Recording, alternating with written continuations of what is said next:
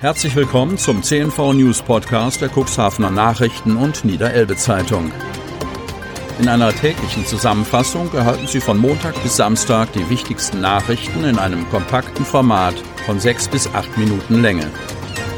Am Mikrofon Dieter Bügel. Mittwoch, 3. Februar 2021. 81-Jähriger mit Infektion verstorben. Kreis Cuxhaven. Am Dienstag meldete der Landkreis Cuxhaven mit zwei Neuinfektionen mit dem Coronavirus aufgrund geringerer Testungen am Wochenende nur eine niedrige Zahl. Allerdings ist eine weitere Person im Zusammenhang mit einer Infektion verstorben, ein 81-jähriger Mann aus Schiffdorf. 239 Infektionen sind noch akut. 26 Personen befinden sich in Krankenhäusern, drei von ihnen werden dort intensivmedizinisch versorgt. Die Sieben-Tage-Inzidenz, also die Quote der Neuinfektionen für 100.000 Einwohner über den Zeitraum von sieben Tagen, betrug am Dienstag 61,51 und ist damit bei geringerer Zunahme an Fällen leicht angestiegen. Stimmung ist deutlich aggressiver.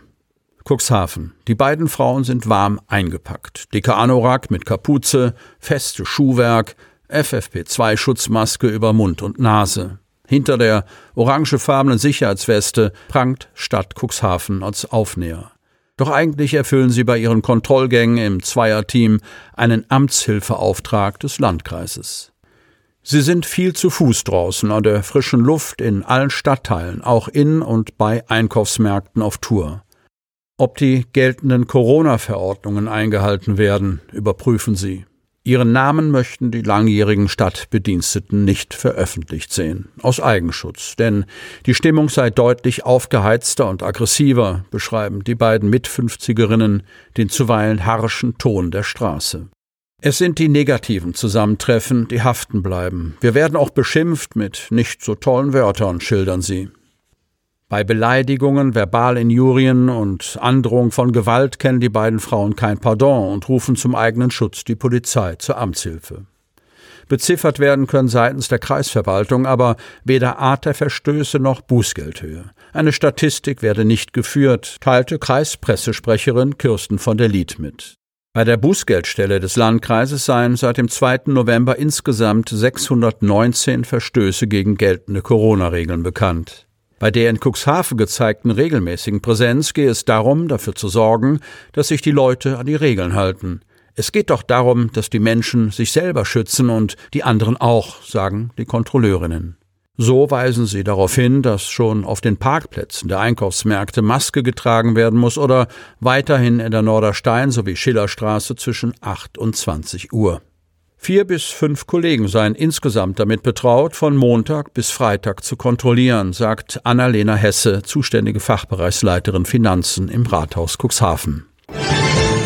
Maskenpflicht gilt länger als berichtet. Cuxhaven. Die Maskenpflicht in Teilen der Cuxhavener Innenstadt gilt entgegen den ursprünglichen Angaben des Landkreises Cuxhaven nicht nur bis zum 15. Februar, sondern bis Mitte März. Wie die Kreisverwaltung mitteilte, wurde in der vergangenen Woche ein falsches Datum für die Verlängerung der Maskenpflicht genannt. Warum wurde die Maskenpflicht bis Mitte März verlängert? Wir haben uns in Abstimmung mit der Stadt für dieses Datum der Einschränkung anstelle einer Lockerung entschieden, in Anlehnung an die Gültigkeit der neuen Arbeitsstättenverordnung, berichtet Landkreissprecher Michael Lechlein. Die Themen haben zwar inhaltlich nichts miteinander zu tun, für das Enddatum dient dies jedoch als Orientierung. Der Landkreis wolle mit dieser Entscheidung für frühzeitige Klarheit sorgen und nicht jedes Mal aufs Neue die Allgemeinverfügung verlängern. Die Corona-Arbeitsschutzverordnung des Bundesarbeitsministeriums sieht vor, dass Arbeitgeber bis zum 15. März die Möglichkeit zum Homeoffice anbieten müssen.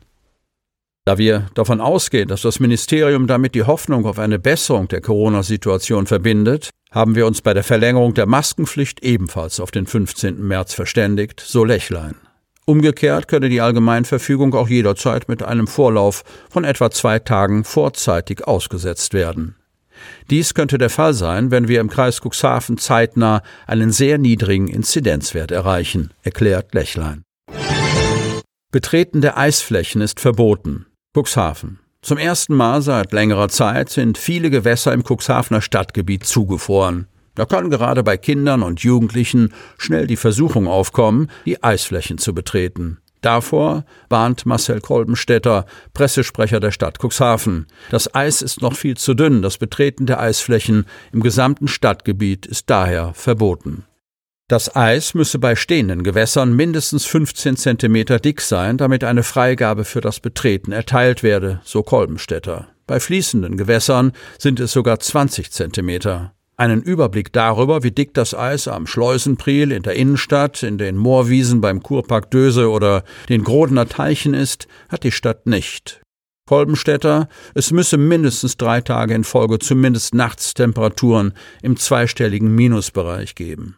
Tagsüber brauche es ebenfalls durchgehend Frost, so Kolbenstädter. Das ist derzeit nicht der Fall. Daher rät die Stadt derzeit dringend von einem Betreten der Eisflächen ab. Eine Ordnungswidrigkeit stelle das Betreten der Eisflächen trotz Verbotsschildern dennoch nicht dar, bestätigt Kolbenstädter. Eine öffentlich-rechtliche Sanktionierungsmöglichkeit gibt es nicht. Wer jedoch trotz entsprechender Verbotsschilder das Eis betritt und einbricht, begibt sich schlimmstenfalls leichtsinnig in Lebensgefahr. Die Kosten für einen möglichen Rettungseinsatz müsse der Gerettete jedoch nicht aus eigener Tasche zahlen.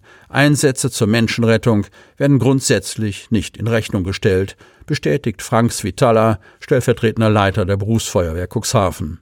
So solle verhindert werden, dass Personen im Ernstfall zögerten, Hilfe zu rufen.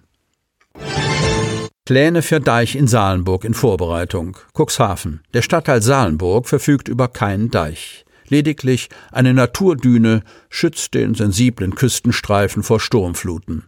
In Anbetracht der stetig steigenden Meeresspiegel wird schon seit vielen Jahren immer einmal wieder über einen Deich für Salenburg diskutiert. Jetzt werden Nägel mit Köpfen gemacht. Gemeinsam mit der Stadtverwaltung will der Deichverband Cuxhaven einen Deichplan, der die Menschen und ihren Besitz vor den Gefahren des Meeres schützen soll.